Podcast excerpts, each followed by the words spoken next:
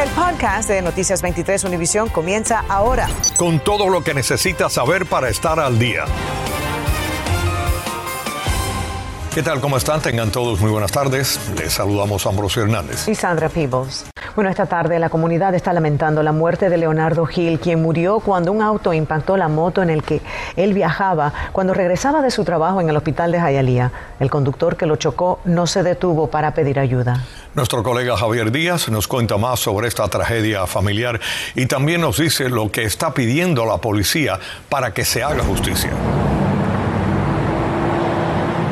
Gracias Sandra Ambrosio, saludos y buenas tardes. El trágico accidente ocurrió aquí en esta intersección de la ciudad de Jayalía, donde me encuentro justamente ahora en vivo. La familia, lógicamente, están destrozados y le exigen a las personas que observen con detenimiento las imágenes de seguridad para que puedan ayudar a identificar al conductor que se fue de la escena. Mi hermana y mi sobrina fueron y lo vieron.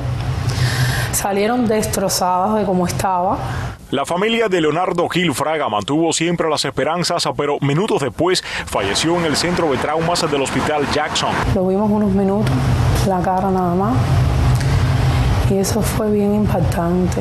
Gil, de 34 años, salió de su trabajo en motocicleta durante la noche del martes y en la intersección de la avenida 8 con la calle 21 del este de Jayalía. Tuvo un accidente con otro vehículo que segundos después huyó y lo dejó herido en la carretera. Que lo hayan dejado ahí ni tan siquiera parar, ayudar.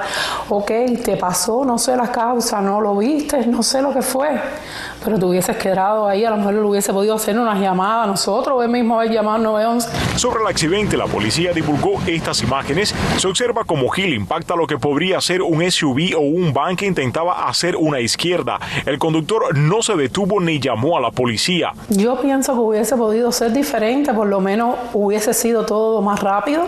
Gil es de origen cubano y trabajaba como técnico de endoscopías en el hospital de Jayalía. Más temprano, familiares y compañeros de trabajo realizaron una emotiva vigilia en su honor. Además, recordaron a Gil con mucho cariño, ya que el joven tenía más de 134 mil seguidores en TikTok y era muy popular en esta red social. La policía dijo que el conductor involucrado en este lamentable accidente, el vehículo debe de tener daños considerables en su parte lateral derecha. Si tiene algo de información sobre este carro o también el conductor puede llamar al teléfono de la policía de Jayalía al número 305-687-2525 o también directamente de manera anónima a la línea de alto al crimen del condado de Miami-Dade 305-471 TIPS. En vivo desde la ciudad de Jayalía, soy Javier Díaz, Noticia 23. Univisión. Qué pena todo esto, nuestro más sentido pésame a la familia. La Guardia Costera dio a conocer hoy que encontraron más cuerpos en alta mar del grupo que naufragó cerca de las costas de la Florida. Hasta el momento hay un solo sobreviviente quien ha colaborado con las autoridades federales que llevan a cabo una investigación criminal por contrabando humano. Jenny Padura se nos une en vivo desde la Guardia Costera con toda la información. Jenny, buenas tardes.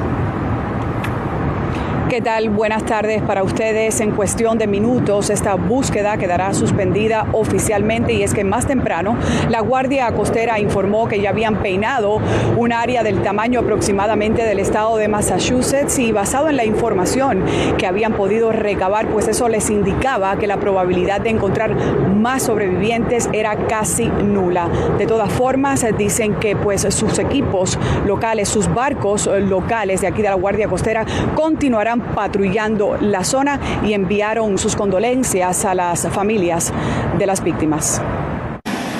La Guardia Costera anunció que durante las últimas 24 horas recuperaron cuatro cuerpos más para un total de cinco. Los cadáveres están bajo la custodia del Departamento de Seguridad Nacional que investiga esta tragedia como contrabando humano. Nuestro trabajo en este momento es tratar de identificar aquellos que son responsables, cuyos hayan sido personas individuales, grupos o cualquier persona que haya participado en este incidente eh, para traerlos frente a la justicia. Después de más de 72 horas de búsqueda y rescate con la ayuda de tres buques, dos botes y seis aeronaves de agencias locales y federales determinaron. El operativo de búsqueda y rescate eh, será suspendido en las horas del atardecer si no hay información que refine o que ayude a modificar el, el, el área de búsqueda Tampoco ofrecieron información sobre el único sobreviviente que fue encontrado por un buen samaritano a unas 45 millas al este de Fort Pierce el martes en la mañana. Nosotros lamentablemente no podemos confirmar ni el nombre ni la nacionalidad del individuo y el Departamento de Investigaciones de Seguridad Nacional obviamente pasa sus condolencias eh, a los familiares eh, de las víctimas. Sin embargo, en las redes sociales se ha dado a conocer que se trata de un joven de origen colombiano, cuya hermana también estaría entre las 34 personas que aún están desaparecidas. La embarcación de unos 25 pies de eslora con 40 personas a bordo salió desde Bimini en las Bahamas el sábado en la noche y en cuestión de horas zozobró debido al mal tiempo. Ninguno llevaba puesto un chaleco salvavidas, según informó el náufrago. Bueno, y el Departamento de Seguridad Nacional a cargo de esta investigación está pidiendo a cualquier persona que tenga información que los pueda ayudar con esta investigación criminal que se comunique con ellos llamando al número que ve en pantalla, es el 866-347-2423. Seguiremos al tanto. En Miami Beach, Jenny Padura, Noticias 23, Univisión. Gracias, Jenny. Qué situación tan triste para esas familias. Bueno, aquí les tenemos otra noticia lamentable.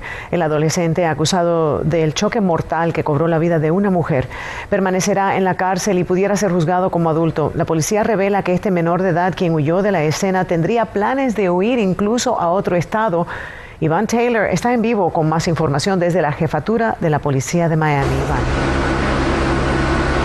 Sandra, el acusado enfrenta 13 cargos, así lo confirma la policía, mientras que el reporte de su arresto indica que es hispano, manejaba sin licencia y que su estatus legal es indocumentado.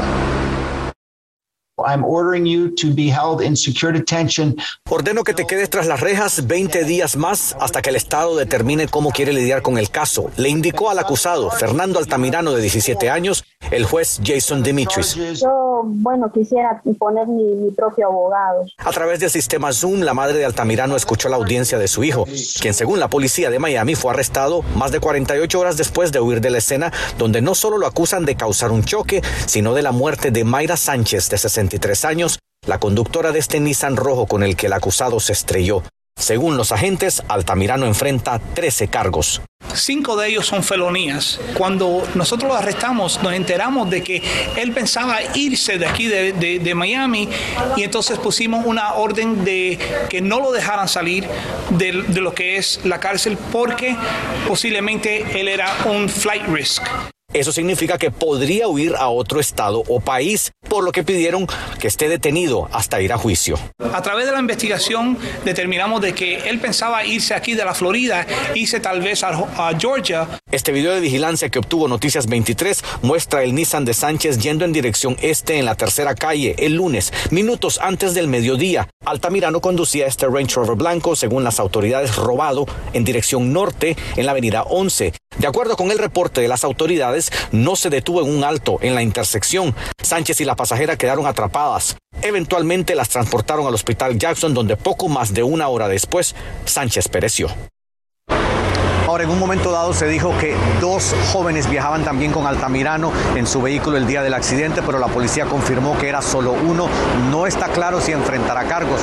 Todo esto mientras que la familia de la víctima se prepara para el velorio de la señora Sánchez. Informándoles en vivo desde la jefatura de la policía de Miami, Iván Taylor, Noticias 23, Univisión. Infórmate de los principales hechos del día. En el podcast de Noticias 23, Univisión. Y la policía habló sobre el caso de Israel Pérez, quien está acusado de haber apuñalado a un hombre en una zona de lavado de autos en Jayalía. Según las autoridades, ocurrió en la madrugada del sábado, cuando la víctima acompañaba a una mujer que estaba pues eh, orinando en el estacionamiento y discutió con Pérez, quien según él se acercó en ese momento para pues tratar de actuar de una manera impropia o inapropiada. Pérez está acusado de intento de asesinato en segundo grado y tiene una fianza de 75 mil dólares. Cientos casas entre la bahía de Biscayne y Little River serán las primeras que podrán eliminar sus pozos sépticos que llevan años contaminando el medio ambiente. Pero como nos dice María Fernanda López, esto es solo el inicio de un extenso proyecto del condado de Miami-Dade para proteger nuestras aguas, fauna y flora. Septic tank lo tenemos Para Alberto y su familia han sido más de 15 años conviviendo con una apestosa situación. Es su pozo séptico. ¿Cuántas veces han eh, hecho este mantenimiento? Cada cinco años lo hacemos. Eh, es costoso, eh, obviamente, pero se hace, uno sabe porque ya empieza a oler en la casa el olor feo de tener el tanque que se está llenando. Al igual que él, unas 120 mil residencias en Miami-Dade tienen estos sistemas, pues sus zonas carecen de alcantarillados y tuberías. A través de los años, las consecuencias han sido nefastas para el medio ambiente. Uno huele eh, los pescados muertos, los peces muertos, por, por lo que es el, este problema. Esta casa fue construida en 1951 y junto con ella el pozo séptico que está exactamente debajo de esta tierra. Tiene aproximadamente 6 pies de profundidad y 6 por 3 de ancho. Allí van a dar todas las aguas negras y residuales que producen la casa. Los químicos se drenan y salen hacia la tierra. Y eso va al underground, o lo que es el agua que está debajo de, de la tierra. Ante el problema, la alcaldesa Levin Cava puso en marcha un proyecto para empezar a eliminar estos pozos sépticos. 13 mil casas que vamos a tener que cambiar dentro de unos años. No tenemos los fondos para todos. Estamos eh, siguiendo poco a poco con los que son más en riesgo. La alcaldía está pidiendo ayuda federal para completar el proyecto que puede durar más de una década. Esto va a eliminar lo que es la contaminación del, del manto freático, el agua que toman nuestros hijos y la comunidad. En dos meses tiene que estar completo el proyecto. El condado trae la línea y entonces esa conexión de la casa a la calle, donde está la tubería, esa es una inversión que, que el propietario tiene que hacer. En promedio, cada propietario tendrá que pagar entre 6 a 10 mil dólares. Si hay problemas económicos, vamos a tratar de, de ayudarlos con eso. Me alegro que al fin el gobierno está tomando acción. Informó María Fernanda López, Noticias 23, Univisión.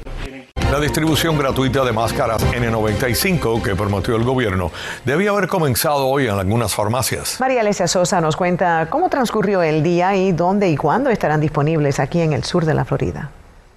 La administración Biden anunció recientemente que distribuiría de forma gratuita 400 millones de máscaras de alta calidad en todo el país. Según informaron, esta semana estarían disponibles en farmacias y centros comunitarios. Estamos muy agradecidos que el gobierno federal está mandando las máscaras. Nosotros también en el condado tenemos, estamos distribuyendo por eh, nuestros trabajadores esenciales y también vamos a tener en los buses. CBS nos dijo en un comunicado que la distribución en sus tiendas comenzará este jueves, así como en sus farmacias dentro de Target. Dijeron que limitarán a tres máscaras por persona.